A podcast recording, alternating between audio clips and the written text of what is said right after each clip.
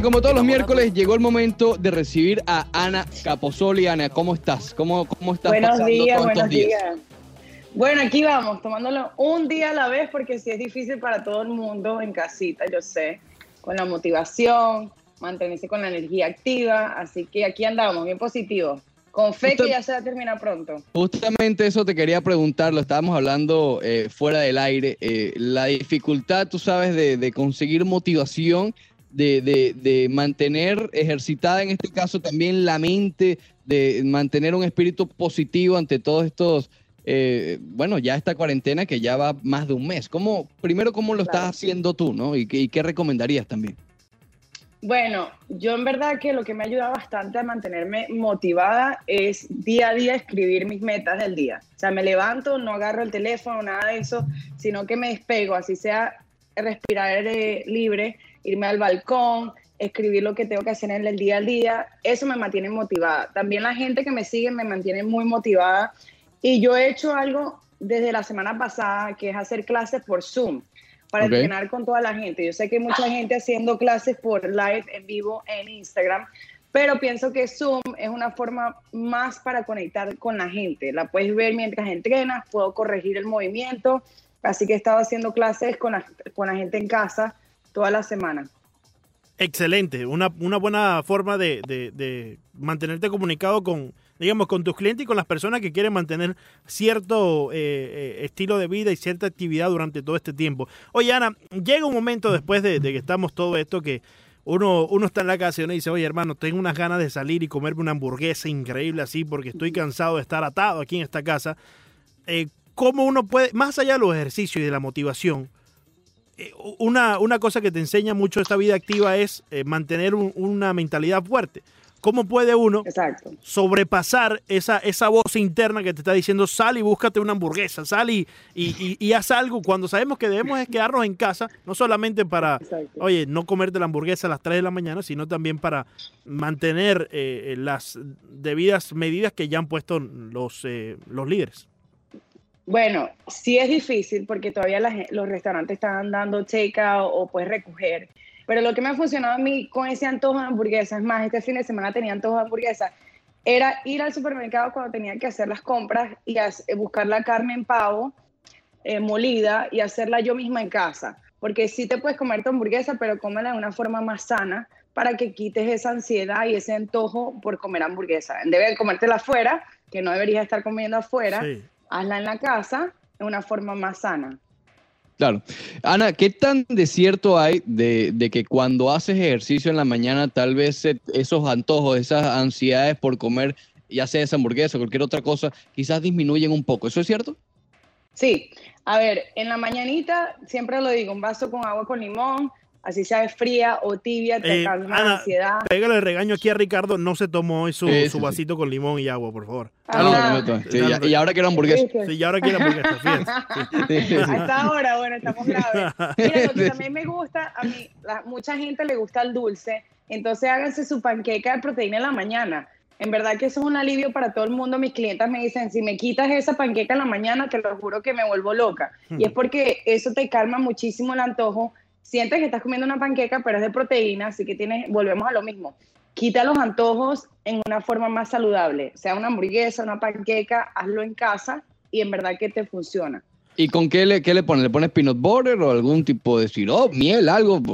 Mira, venden sirop, venden sirop sin azúcar, le puedes poner eh, mantequilla de almendra o de maní, eh, le puedes poner un poquitico de miel, está bien. La misma proteína en polvo, le echas agua y ya puedes hacer una panqueca. O como le puedes agregar un huevo entero a ese polvo, porque el polvo te funciona como si fuera una harina, Claro. pero es la proteína. Y ahí te sale tu panqueca perfecta. Obviamente que va a saber diferente porque no está llena de toda esta grasa, azúcar y todo eso, pero sí se puede. Y sabes que ahí es donde he tenido yo problemas porque eh, eh, mi novia en la casa ha optado por hacer los cakes eh, eh, saludables y se ha puesto a cocinar muy saludable.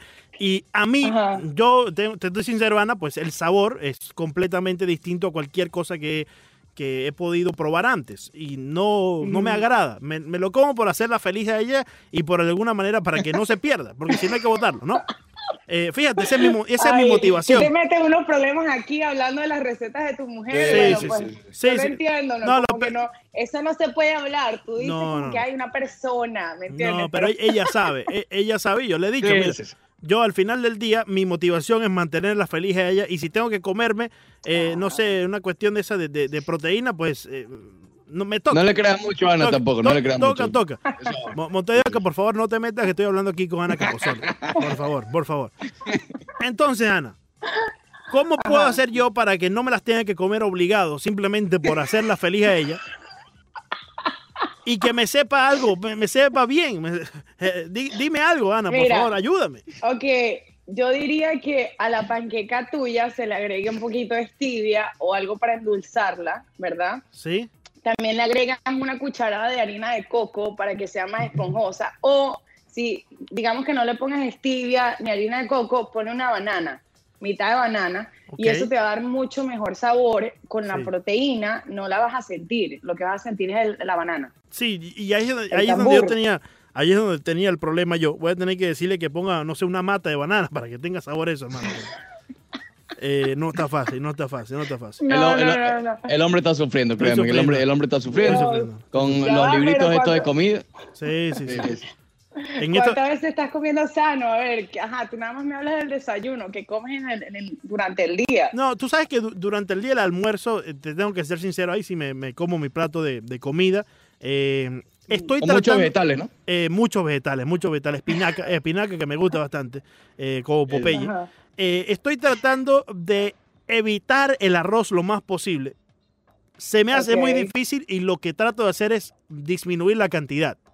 ¿Estás comiendo Perfecto. hormiguita, Leandro Soto? No, no, no, nunca Perfecto. hormiguitas, no, no, no, nunca las hormiguitas. que- Hormiguita, Ana, hormiguita es la quinoa. Sí, sí, sí. La que Ay, hormiguita. ¿Estás comiendo hormiguita, Leandro Soto? Ricardo se la pasa comiendo hormiga. Yo le digo, hermano, debe tener ese, ese estómago todo picoteado, todo mordido, todo, todo increíble, increíble por todas las arañas y, y la- y las hormigas.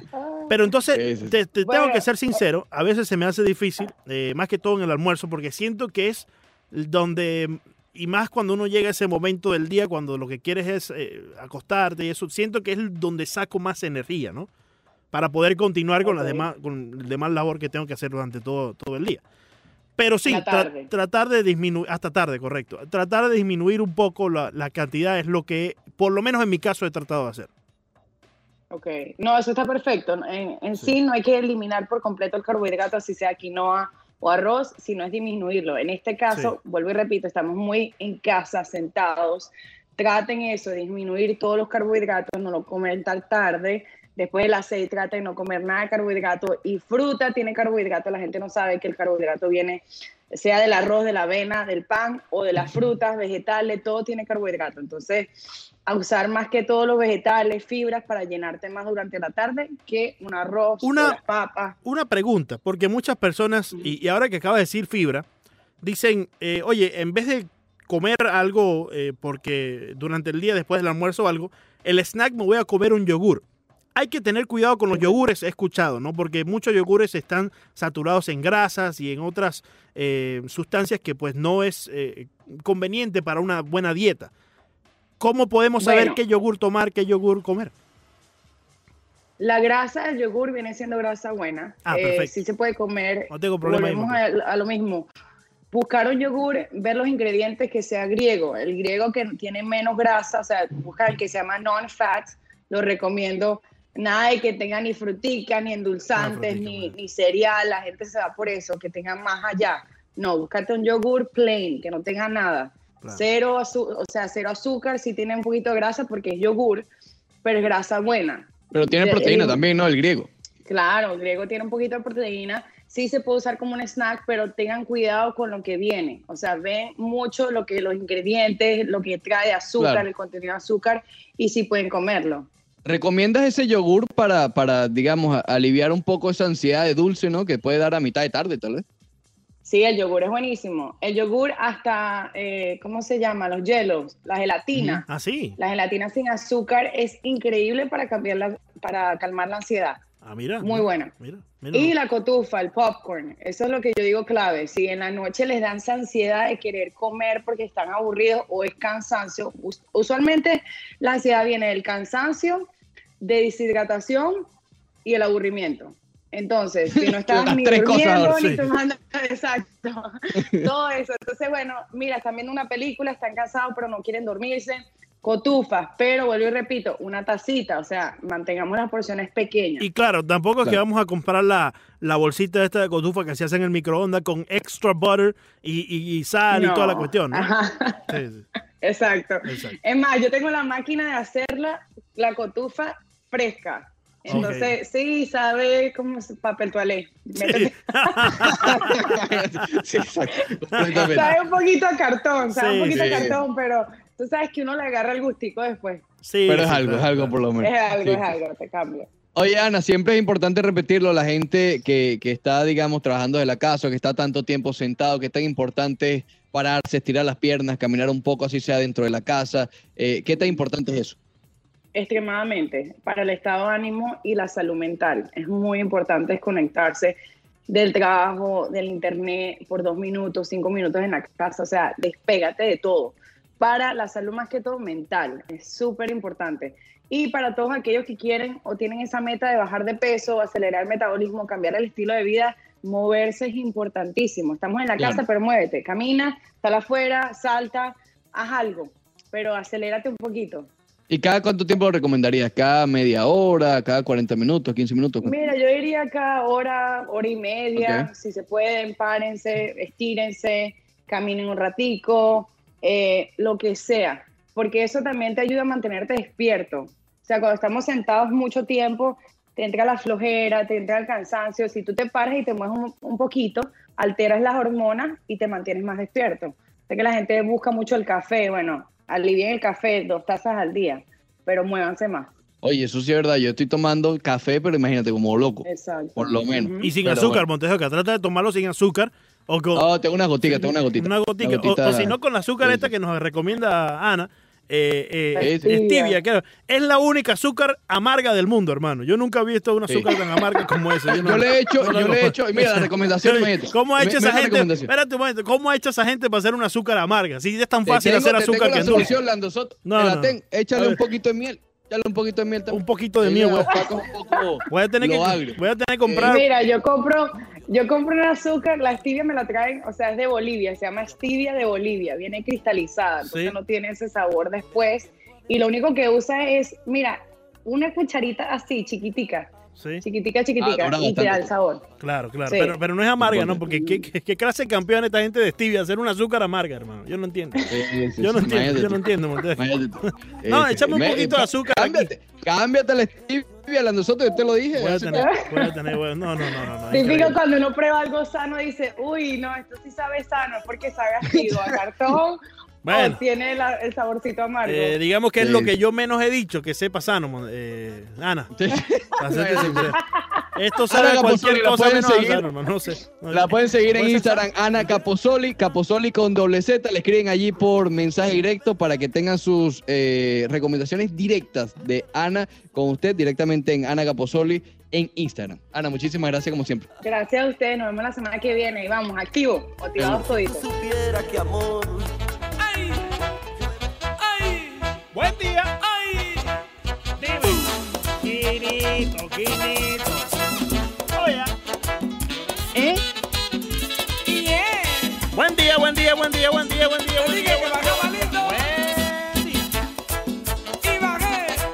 Y bajé. Y bajé. No te me sorprendas porque. Regresamos al Ross Deportivo por Unánimo Miami 990. Tengo un paquetón de Abriendo la segunda hora del programa, ya con el agüita con limón en mano y el vinagre en otra. Oye. No vas a creer.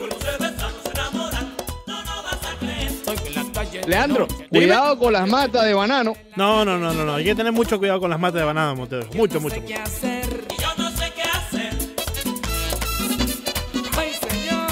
Oye, Montevideo, que hoy tenemos un eh, Ross deportivo sencillamente genial. Esa primera hora estuvo espectacular. Estuvo Montevideo, espectacular, estuvo literalmente espectacular. Estuvimos hablando, eh, hablamos bastante sobre Gronkowski y Tom Brady. Hablamos Ah, mira, fue así. A ver. Gronkowski, Tom Sí. Brady, Dave Roberts, Sí, Matt Tingley, sí, sí, sí, Ana. Capozol. Efectivamente. Lo de Ana Capozol estuvo sencillamente espectacular, Montero.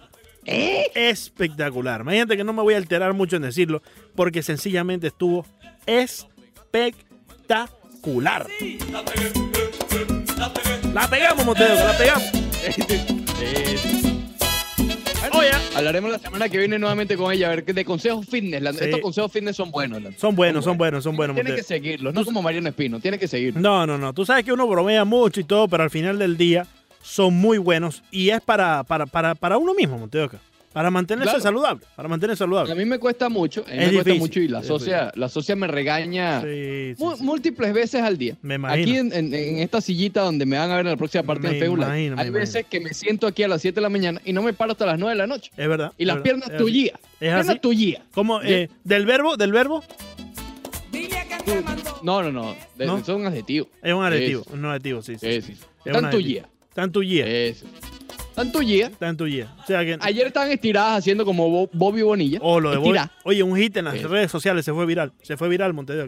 Se fue viral. se fue viral. En la línea Montes de acá, 786-801-5607. Llegó el momento de interactuar con nuestra audiencia. 786-801-5607. Hoy quiero escuchar a Tony. Hoy quiero escuchar al azulito que ya está en la línea. A Gabriel también, a- a- al buen amigo Jordi. Pero quisiera Sí. escuchar por encima de todo a Lázaro y a Mitchell. Ok. Sí, ok, sí, sí. Por lo Quisiera- de Gronkowski. Por lo de Gronkowski, por lo de Tom Brady para Tampa. Quisiera escucharlo a, a ambos para saber su opinión. Y más que todo a Mitchell, quiero saber si continúa siendo fanático del equipo de Nueva Inglaterra. El- el- la camisita. y la camisita, no. a ver qué pasó. La qué camisita, pasó. la camisita, la camisita parece Montevideo que salió corriendo, se metió en un lago y se quitó el fuego de encima. No se pudo quemar. Sí, sí, sí. Agarró, agarró candela ella sola. Agarró candela y se tiró en la piscina ahí que tiene Mitchell ahí atrás. Sí, sí, sí. Se, se quitó, sí, sí, sí. sí. Oye, está filete esa piscinita. ¿oíste? Sí, sí, sí, sí, no, no, lo de Mitchell, oye, Mitchell es espectacular, No. Sí, sí, sí. No, Imagínate. no, no, no, no, imagínate. Imagínate, imagínate. 786-801-5607. Adelante, Ricardo, que estás en Cantela. Muy buenos días. ¿Qué pasa? Pues yo le mando que sobreviví. Espectacular. Espectacular. No, Eh, yo- sí, sí. yo- no, el que siempre está espectacular soy yo. Ayer ¿Eh? resulta déjame saludar a mis amigos al ámbito y nada más, que Salud. son importantes Eh, siempre. sí, yo vivo sí. para ellos. Yo vivo para ellos. Yo soy de ellos. Eh, díceme, Tony, ayer que Mr. Luis había acabado conmigo. Claro. Y yo me estaba riendo porque el único récord que tiene este muchachito, que era banca en industriales, es 101 juegos. Sí. Y me estaba diciendo que 140, Oye, que oye, 180. oye, Ricardo, era banca en industriales, pero titular en Grandes Ligas, ¿no? No, sí, lógico, pero en Industrial era banca. Ah, Tony está bien, está en- bien. en Metropolitano jugaba. Está no bien. podía jugar con Industriales, porque si jugaba con Industriales era banca, tenía que irse. Lo mismo le pasó a Alejo Reyes.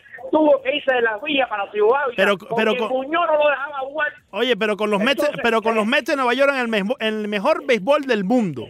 ¿Cómo le fue? Dime. Oh, en el mejor béisbol del mundo. ¿Cómo le fue? A ese tema.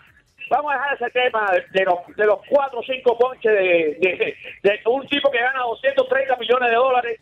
Vamos a dejar ese tema. Vamos a dejar Ah, ese tema. Porque cada cual piensa a su manera. Para mí es una liga de trapo. Ah, no, pero Entonces, lo tuyo es increíble, lo tuyo es increíble, Azulito. Ah, Lo tuyo es increíble. Por eso está en candela. Pero ven, pero Por ven, ven, ven. candela. Ven, ven, ven, un momento, un momento, Azulito, que después de lo que tú acabas de decir, tienes que escucharnos tú a nosotros.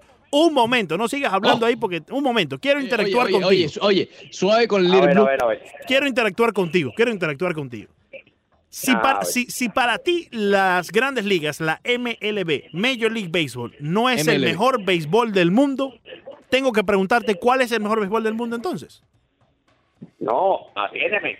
Los años han pasado.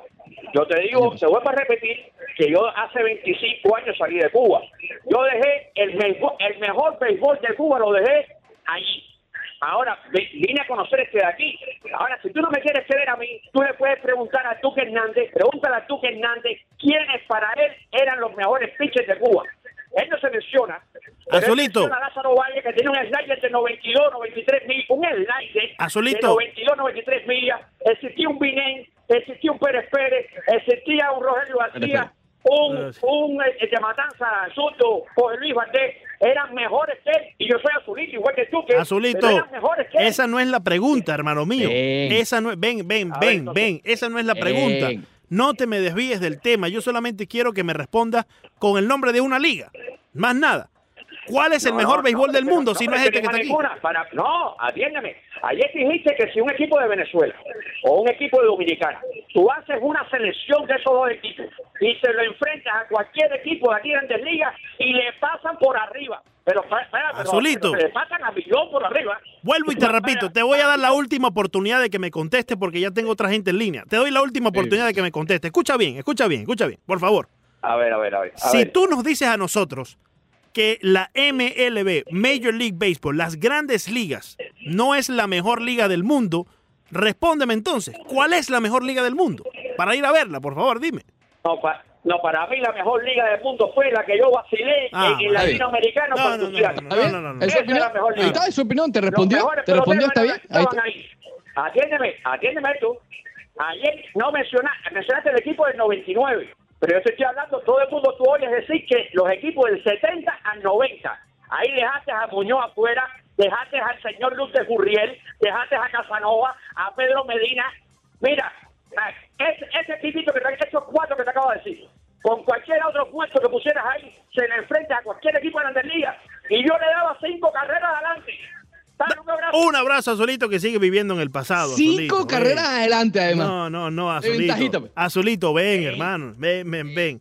No, ven, ven, ven, ven, Azulito. Ah, no, y prendió las líneas, Monteo, que esto, esto se no, encendió. no, no, imagínate. esto se encendió. Sí. Eh, Tony, Y, eh, y- di- y- y hoy, espera, a hoy, vamos a tener de invitado a alguien que puede hablar Claro, realmente claro. de esto. Porque fíjate, la pregunta que yo le hacía a Monte, yo sé que él me contestó con la con que la mejor liga fue con la que él dejó en Cuba, con todo esto. Y la que él vivió. La, está bien, perfecto, se le acepta la opinión. Claro, Pero es su opinión. actualmente, actualmente es que yo quería que me responda. Olvídate de que... de- No, tú le dijiste para él. bueno, ok. Estuvo un poco confusa la pregunta. Estuvo Ah, un poco confusa la pregunta a favor Sí, de Little Blue. Quizás, de- quizás debí de haber puesto la palabra actualmente allí, Ok. ¿no? exacto. Actualmente. Tienes ¿Lo razón, eh, confundiste? tienes razón. ¿Lo confundiste, el azulito? Y, y- y le aceptamos su opinión, ¿no? Y quizás esa fue la mejor liga para él. Oye, yo te puedo decir Claro. que la mejor liga que yo he visto es la Liga Nike y puede ser para mí esa. Ya va, pero ¿es verdad eso? No, no, ven, ven, ven, ven, No. ven, ven, ven, ven, ven, ya ven. no me sorprende nada de. Ya, ya no me sorprende nada. Le está, le está brincando en una pata. Oh. Imagínate tú, Pérez. imagínate tú. Oye, vamos con Tony que está en la línea. Adelante, que se puso caliente arroz deportivo. Muy buenos días, Tony. A ver, Bu- buenos días, buenos días, muchachos. Mira, Azulito, ¿Cómo te va, yo vine en el mismo tiempo que tú, yo llevo 25 años aquí. Mira, Azulito, el equipo grande que tuviste de Cuba contra los senadores de San Juan, que habían sido campeones de la Serie del Caribe, que, que ni siquiera Javi López había, había debutado en Grandes Ligas, no pudieron con los senadores de San Juan. Javi López dejó a Cuba el campo, ese equipo Cuba que tú dices, de Linares, de, Linares, de Quindelán, de Pacheco, de, todos esos caballos que tú dices, no le pudieron ganar a los senadores de San Juan, pero es más, voy más, voy más atrás en las Olimpiadas del 88 para poderle ganar a los niños universitarios en la final. Tuvieron que cantarle un quieto a Casanova en primera, que era Masao, que vaya Masao que le quiere Cuba ida y vuelta. Y así robarle el partido para poderle ganar a niños universitarios, donde estaba Tino Martínez, que lo había debutado en la liga, Robin Ventura, Dei Silvestri. Mi hermano, no mienta más, la mejor pelota del mundo es esta que te juega aquí. Que Cuba no, Cuba no existe en el béisbol hoy, vamos. No existe. Ni en aquellos tiempos que usted no veía grandes ligas que usted no la veía, Cuba no le podía ganar a nadie que no fuera amateur, a nadie que no fuera amateur. No mientas más, hermano. No mientas más, que yo sí, yo sí la digo, pero que viste tú. Jugando con los senadores de San y para afuera, jugando con niños juveniles y, y- y lo ponían de sopita. No mientas más, hermano. Que van a venir a decir a mí que ganaban todos los campeonatos porque jugaban con niños, hermano. Con niños, con amateur, lo único que jugaban, más nada. Lázaro. Lázaro, Lázaro, ven, ven, ven. Ven. Ven, ven, ven. Ven no te me molesta, hermano. Respira profundo que nos hace falta. La comunidad te necesita para seguir repartiendo todos los Claro, almuerzos y toda la comida que reparte. risa. Sí, sí, sí, Y por risa favor. también. Por favor, respira profundo y dame una risita, por favor, una risita. Eh, no, es que, es que hago, el azulito me da la sangre, que lo que me dan ganas de vez de reírme. Pero de todas maneras, azulito, el equipo Cuba es el mejor, no, el mejor, el mejor de los amateurs, infeliz. Hasta luego, muchachos. Oye, gracias, gracias, Tony. Dale con cuidado por ahí, hermano mío. Oye, seguimos aquí, Monteo que Lázaro está en la línea. Buenos días. Lázaro, ¿cómo estás? Pero mira, mira, yo nunca llamo, chico, pero ya hace varios días que vengo escuchando al famoso azulito. Y es un disparate detrás del otro. Yo creo que si el programa eh, tiene a un personaje como él, que contribuye a la polémica, etcétera, etcétera, bueno, está bien, pero ustedes deberían de regularle a ese señor la cosa que dice, porque vaya, tú sabes lo que es, que tú le estás preguntando cuál es la mejor liga y él sigue encaprichado, y, Muñoz, y Alejo Rey, y no acaba de contestar, es un cantinfleo, eh, es más cantinflado que cantinfla. Entonces, vaya, yo, yo- lo explico. El otro día, eh, un disparate ahí con lo de Messi, otro disparate más. Y entonces, dime, es una cosa terrible, chico. Eh, yo creo que a veces, a veces pone bueno el programa, como tú dijiste, pero otras veces lo echa a perder. Sí, muchísimas, gracias.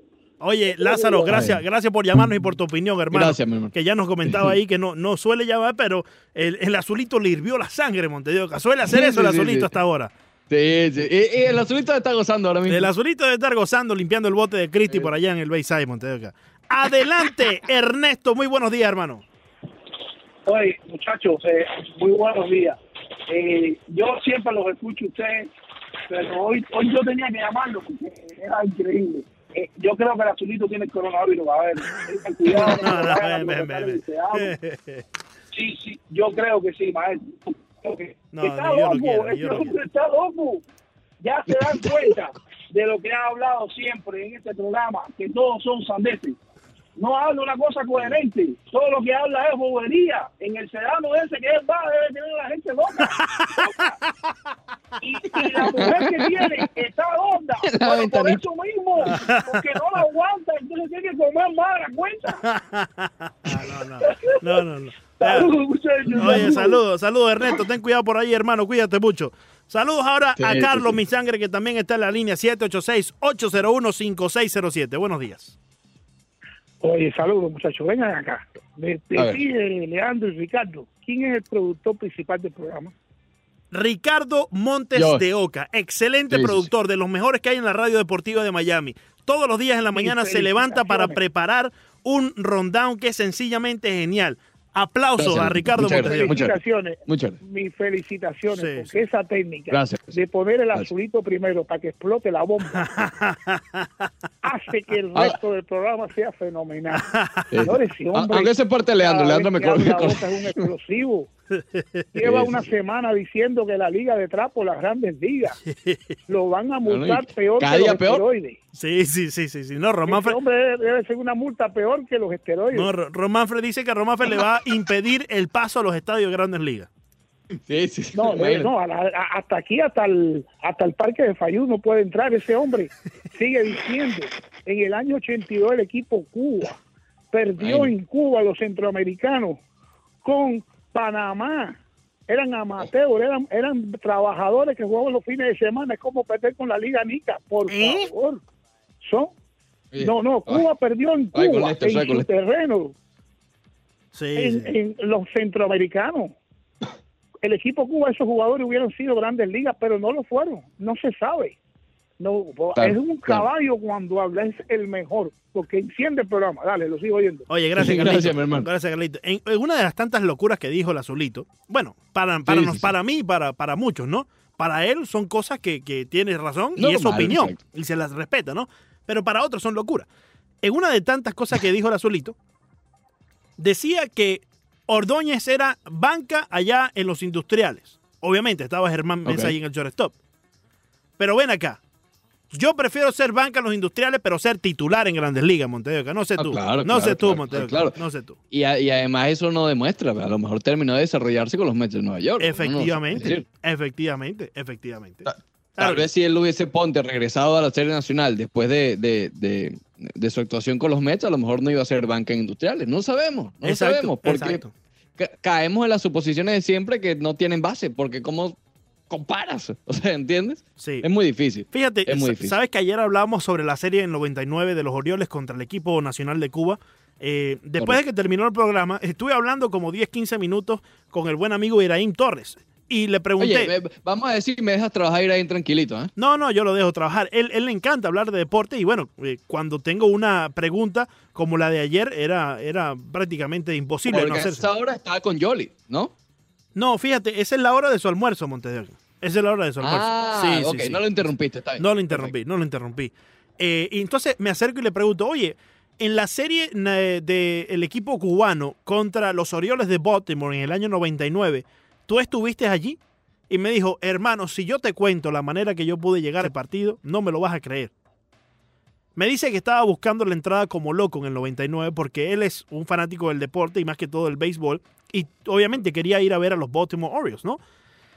No pudo encontrar ningún ticket, acuérdate que yo te leía que era de invitación solamente. Pura invitación. Un sí. vecino de él se levantó aquel día y dijo, hay tremendo sol, no tengo ganas de ir. Y llegó a la puerta de su casa y le dio la entrada para que fuera al partido.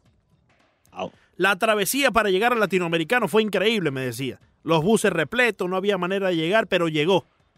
Cuando llegó, las personas que él- a él le tocó su, su, su tiquete allá en el right field del latinoamericano. Cuando Tirado llegó, por allá. sí, sí, sí. Cuando llegó, me dice que la frustración que sintió fue increíble, porque las personas que estaban a su alrededor prácticamente no sabían nada del béisbol, no sabían quiénes eran los Baltimore Orioles, ni en qué liga Dios. jugaban, ni nada de esto. Entonces, eh, muchas personas, me decía él, eh, que asistieron a ese partido, no tenían que estar allí, porque obviamente no eran fanáticos del deporte, como lo era él y otras personas Claro, que claro. querían estar allí, Claro, porque- lamentable no podían. Sabemos probablemente a quién invitar. ¿Me explico? Eh, la- esa invitación no era para, para dársela al más fanático ni nada. Obviamente sabemos cómo funcionan todas estas, estas situaciones. La Exacto. invitación era al que, al que sea y al primo de este, al sobrino de aquel, para llenar el latinoamericano y quedar bien. Que luzca todo perfecto. Exactamente, exactamente. Esa, esa es la estrategia de, de esta gente. Vamos con Jordi que está en la línea y directamente nos vamos después con el Facebook Live. Adelante, Jordi. Buenos días, muchachos, buenos días. Oye, eh, mira, yo no voy a mencionar al, al rojito, que habló de primero, porque ese rojito, a mí no me cae la menor duda, no, azulito, rojito. Mira, yo él le digo que le hicieron dos, una pregunta a Orlando, el Duque. Yo, yo le, le haría dos preguntas a Orlando. Una, eh, si algún mentalista puede ser bostoniano, primera, a no ser que sea rojito, rojito como los de Cuba. Y la segunda pregunta, que se ponga la mano en el corazón y que pregunte y que, y que diga y que diga quién es mejor, Orlando, eh, Ordóñez o Germán Metz.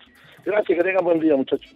Gracias, hermano. Oye, vamos a llamar pronto a Orlando el Duque Hernández, ¿ok? Y, y ustedes mismos le van a poder hacer todas las preguntas que ustedes quieran. Pero hoy también tenemos un invitado sumamente especial, pero no sin antes ir al Facebook Live en la próxima parte.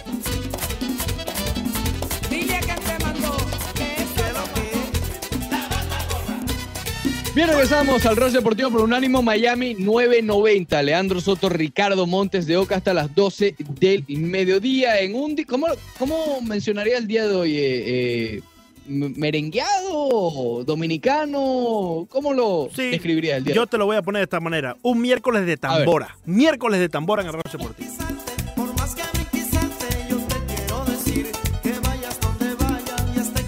Bien, Leandro, llegó el momento de recibir a nuestro próximo invitado. Se trata de nada más y nada menos que de Michael Tejera, exjugador eh, de grandes ligas, campeón con los Marlins de Miami en el 2003 y con quien hemos tratado de hacer eh, contacto desde hace un buen tiempo porque creo que hay muchas cosas interesantes que discutir y además hoy llega en un día bastante importante en el que hemos estado hablando de, de una polémica eh, un poquito azulita, por decirlo de alguna manera.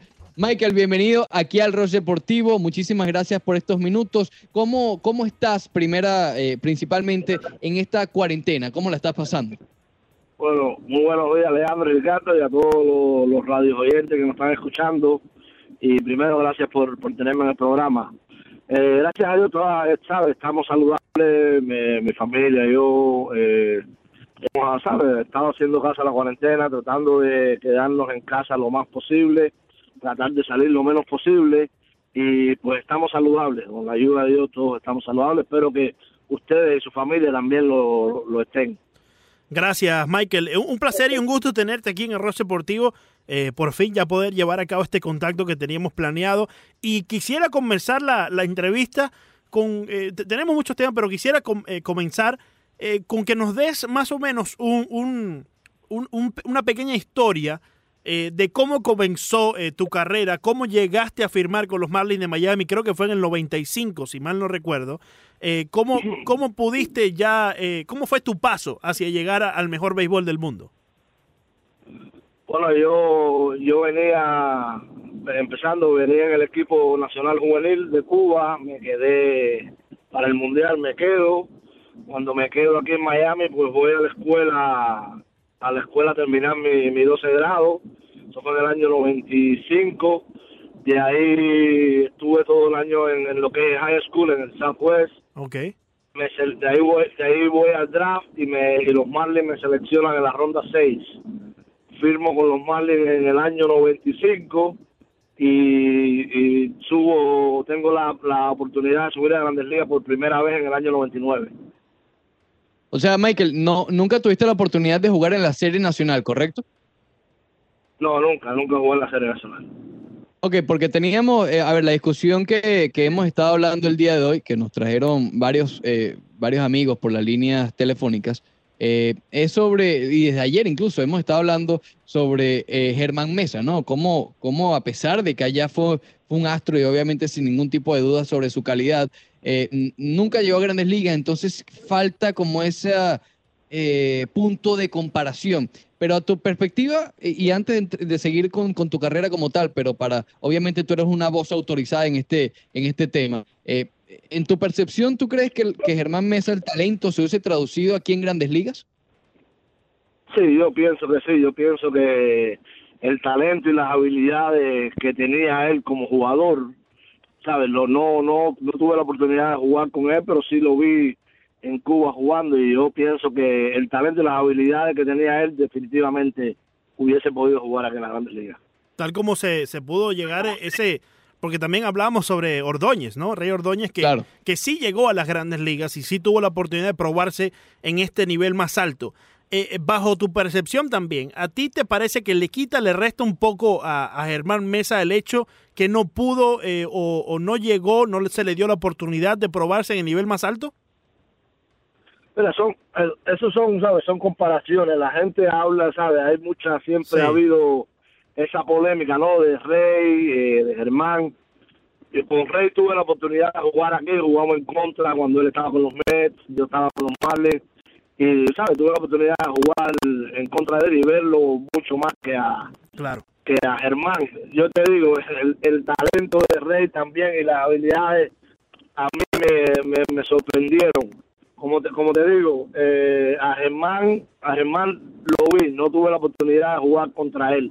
Pienso que hubiese, pienso, pero siempre existe esa esa incertidumbre, ¿no? Que sí, pero pero Claro. yo pienso, en mi, en mi opinión personal, que sí hubiese podido jugar en las grandes ligas. Rey Claro. fue tres guantes de oro, todo el mundo eh, sabe, pudo, o pudo experimentar lo que hizo él en las grandes ligas, que, que, que indiscutiblemente fue uno de los mejores shortstop defensivamente en su tiempo. Eh, y nada, eh, pero son comparaciones difíciles para hacer. Eh, Sí. Claro. Rey, Rey tuvo la oportunidad de, o, to- o tomó una decisión que muchos no han tomado y pues y tuvo la, la, la posibilidad de probarse en, en el mejor béisbol del mundo, que definitivamente son las grandes ligas, y se dio a conocer más. Claro. Pero hay, hay otra cosa que la gente dice, no, que Germán, Germán, eh, está bien, como, como te dije anteriormente, indiscutiblemente el talento está ahí, pero la, la gente no tuvieron la oportunidad mucho de ver a Rey tampoco jugar en Cuba. ¿Por qué? Porque estaba Claro. Germán. Claro. En Cuba, cuando a la vez que tú llegabas a la serie nacional y había una o había alguien en la posición y especialmente que era del equipo nacional no te daban oportunidades.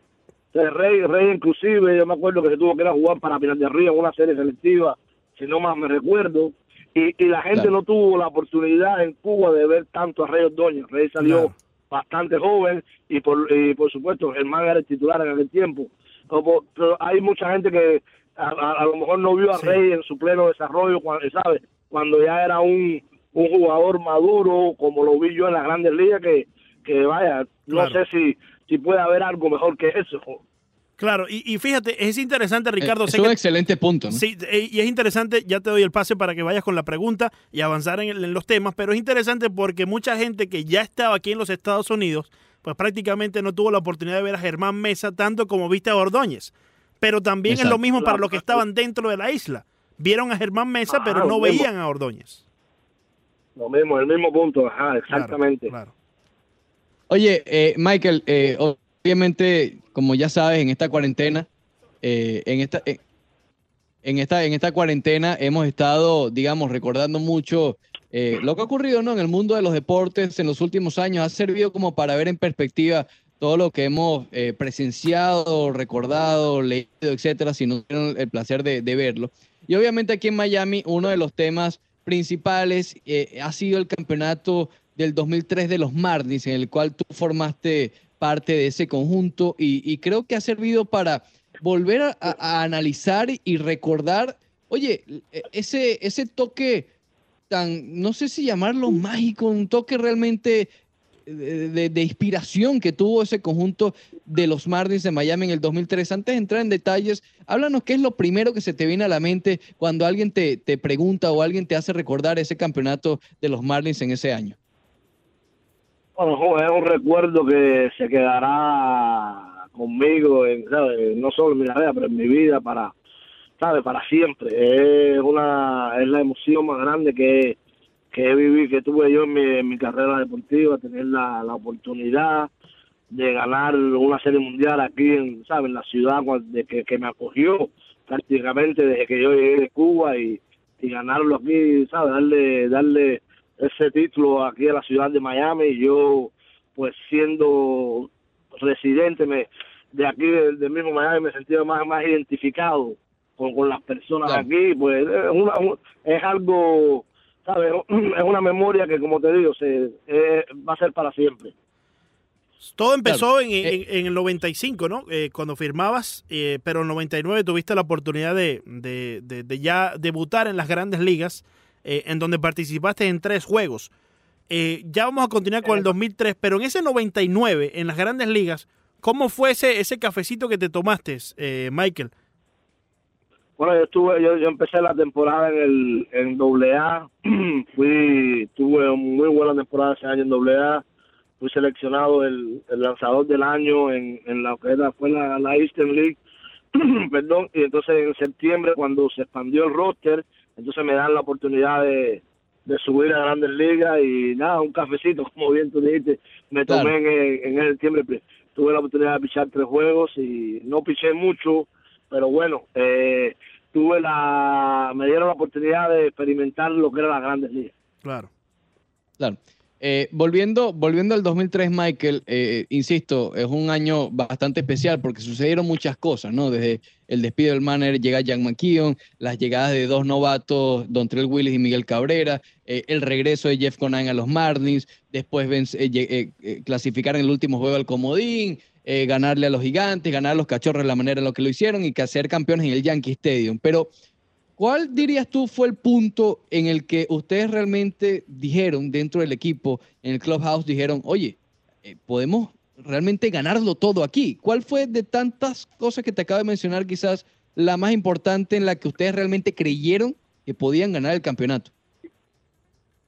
Bueno, o sea, cuando hicieron el, cambio de, de que vino Jack, eh, Tolbert para mí ha sido uno de los de los managers ¿sabes? más grandes que he tenido yo, un ser humano increíble, eh, me dio a mí muchas oportunidades eh, y sabe, tengo todo todo el respeto del, del mundo hacia él. Sí.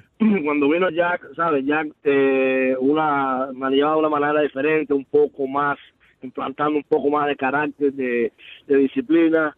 Eh, teníamos un equipo que, que tenía talento, había una mezcla de, de juventud con experiencia y, y, todavía eh, no, no eh, temprano la temporada no, no o pienso que no no creíamos en nosotros mismos. A la vez que, que sabe que llega Jack y, y pasan pasa un mes entonces nos empezamos a dar cuenta de de, del acople que fue haciendo el, el equipo de de, de, de- de la química de, que había de la dinámica que sabe que se empezó a crear ahí mismo en el equipo eh, la, sabe Lo- los mismos veteranos eh, llamándole la, la atención a, los a nosotros muchachos jóvenes que eh, era, era una cosa unida, todo el mundo oía, los mismos jóvenes le decían algo a los veteranos, era algo que, que encajó de una manera que, que al final se vieron los resultados. Y, y, y tuvo que encajar de tal forma, ¿no? Porque para sobrepasar al equipo de los Chicago Cubs en esa serie de campeonato que después se tornó histórica, ¿no? Y después sobrepasar a un equipo como los Yankees de Nueva York, que venían ya eh, de, de series mundiales, un equipo que, que, bueno, la historia que todos conocemos de los Yankees de Nueva York, ¿no? Viendo eh, eh, Claro. y, y teniendo en cuenta que, como tú decías, era un- una buena mezcla entre novatos y veteranos dentro del equipo de los Marlins, cuando ustedes ya se encuentran en la postemporada y aquella jugada del Poch Rodríguez eh, contra San Francisco les da el avance hacia la serie de campeonato eh, después de ganar a los gigantes contra los Cubs. Y empiezan a ver, oye, vamos contra los Cubs y del otro lado empiezan a ver que los Boston Red Sox y los Yankees también están batallando para llegar a la serie mundial. ¿Cómo es el ambiente en el clubhouse en ese momento? ¿Sigue todavía creyendo en sí mismos eh, el equipo de los Florida Marlins? ¿O quizás decía, oye, en verdad aquí somos nosotros eh, los underdogs, somos los, los- los pequeños en toda esta postemporada?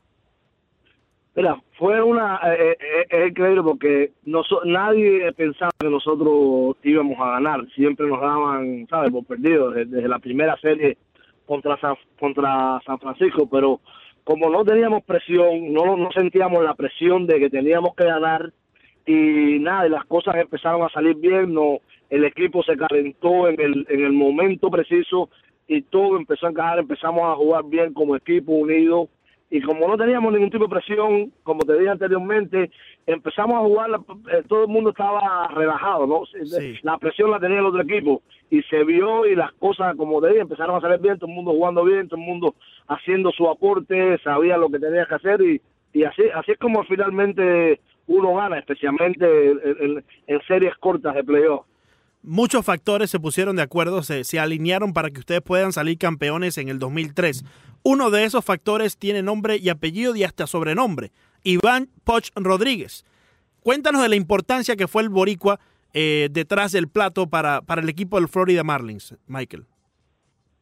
Bueno, y, ¿sabes? Poch eh, ya venía con un, con un nombre cuando llegó aquí el 2003.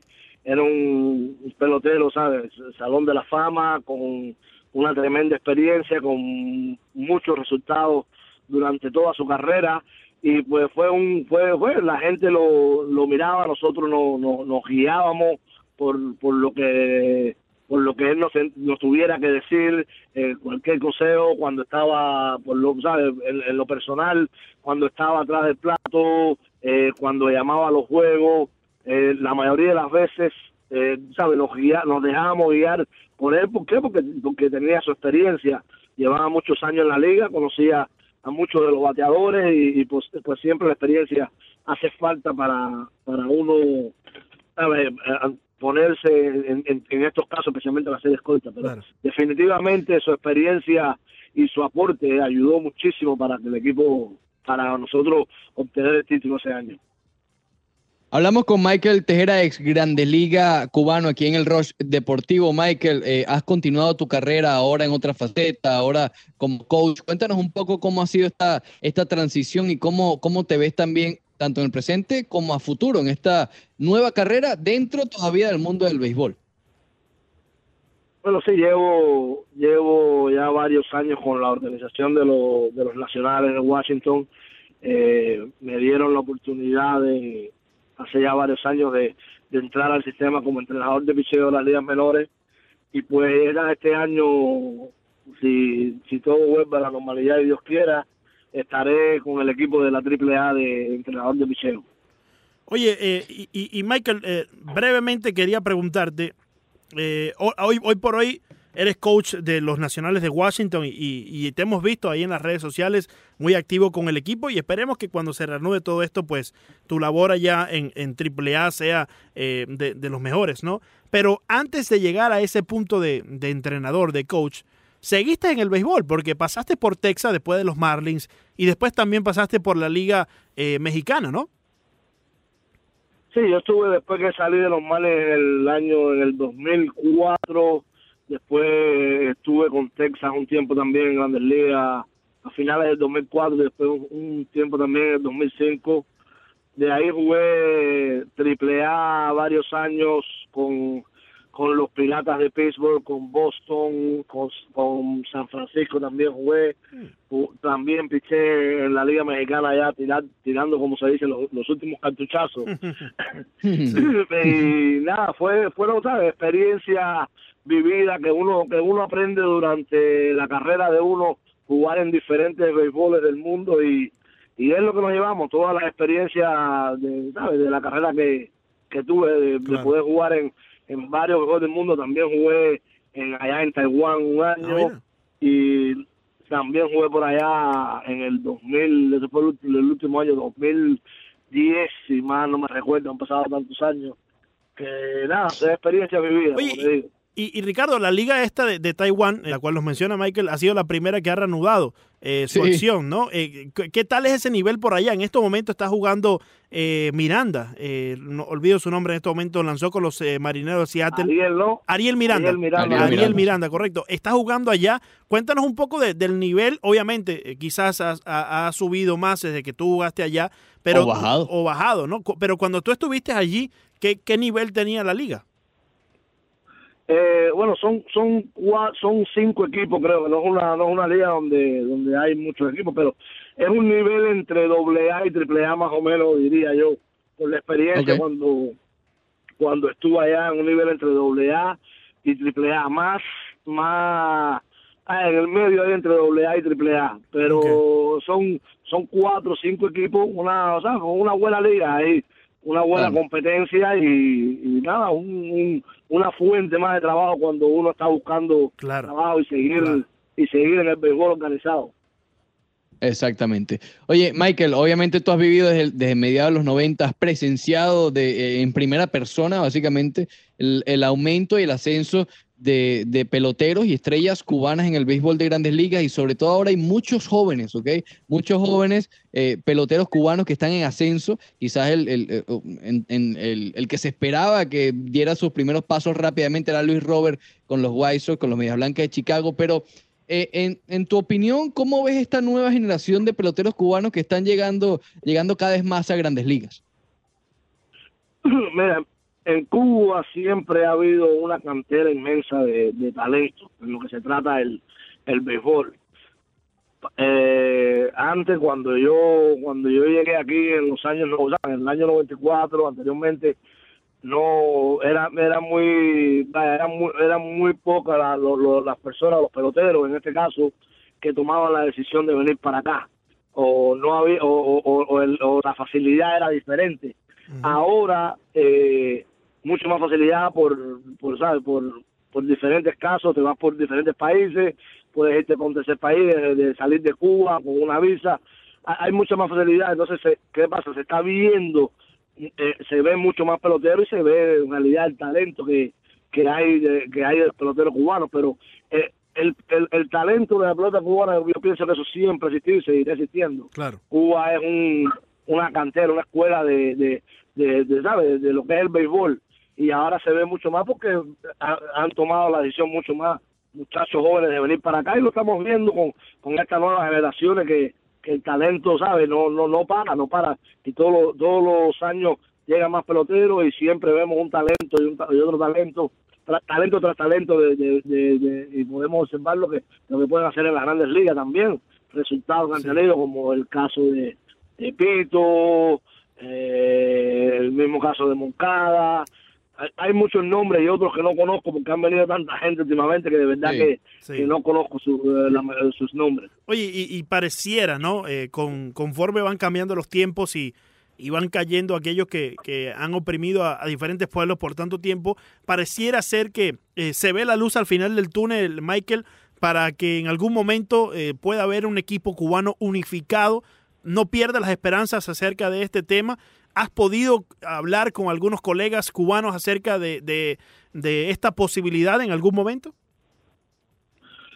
En realidad no, no, eh, eh, a veces hablamos, yo no, sabes, con eh, especialmente con la generación nueva, no, no conozco, no, Claro. no interactúo mucho con ellos porque no los conozco no tengo, por- pero sería, sería bueno que, que pudiera, que, hubiese un equipo Cuba y, y- y tomen en cuenta también los peloteros que están aquí en, eh, jugando en las grandes ligas o en las ligas menores y se tomen en cuenta de ellos porque al final, al final somos cubanos. Eh, Claro. pero imagínese el Cuba siempre con, con la política y, y, y se eh, mezclan todo todo el deporte con su política y pues pues no se sabe no, no, no se puede hacer ¿qué tiene que ver? Todos son cubanos y son peloteros que, que son cubanos, que, que, nacieron en Cuba, pero tomaron su decisión de venir para las grandes ligas, cual- cualquiera que sea su decisión. Hay muchos muchos que la toman, dicen, para venir a jugar béisbol, otros que para buscar la libertad, como es el caso mío. Eh, y nada, cada cual tiene su manera de pensar, hay que respetárselo, pero pienso que, que, que nada, que se debería, se debería hacer. Oye, Michael, para terminar por mi parte, eh, el Duque Hernández y Livaga Hernández, sé que eres muy eh, apegado con ellos, eh, tienes una bonita relación. Eh, coméntanos un poco de lo que significa eh, los hermanos Hernández y el Duque Hernández para, para ti, para tu carrera. Bueno, nada, son amigos amigos míos en lo personal. Eh, fueron, ¿sabes? Fueron gente que siempre he, siempre he admirado como, como peloteros, como personas. Eh, peloteros en, en- el, en el plano de lo que es el deporte, gente que siempre eh, quería, uno quería ser como ellos, ¿no? Como Claro. tratar de, de tener los mismos resultados que, ¿sabes? Que tuvieron ellos durante toda su carrera en lo personal, ¿sabes? Excelentes personas, compartimos eh, a cada rato, jugamos, nos sentamos, bueno, nos encanta jugar dominó, nos encanta de vez en cuando fumarnos un tabaco, jugar dominó y, y conversar, hacer anécdotas, montar bicicleta, eh, compartimos, son, es una, una, ¿sabes? Hemos hecho una relación desde, desde, desde que prácticamente eh, llegamos aquí a este país, que ya hace muchos años, y la hemos mantenido, ya no solo mantenido, sino ha crecido también. Claro, claro. Michael, un verdadero placer, placer hablar contigo. Muchísimas gracias por estos minutos que nos regalas aquí al Roche Deportivo y a Unánimo Miami 990. Espero que todo siga muy bien y sobre todo en salud en estos tiempos de cuarentena. Y nuevamente, muchísimas gracias por, estos, por este contacto.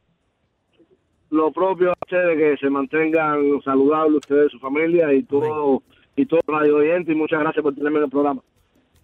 Gracias a ti, mi hermano. Michael Tejera, exjugador de grandes ligas aquí en el Roche Deportivo. Ya regresamos.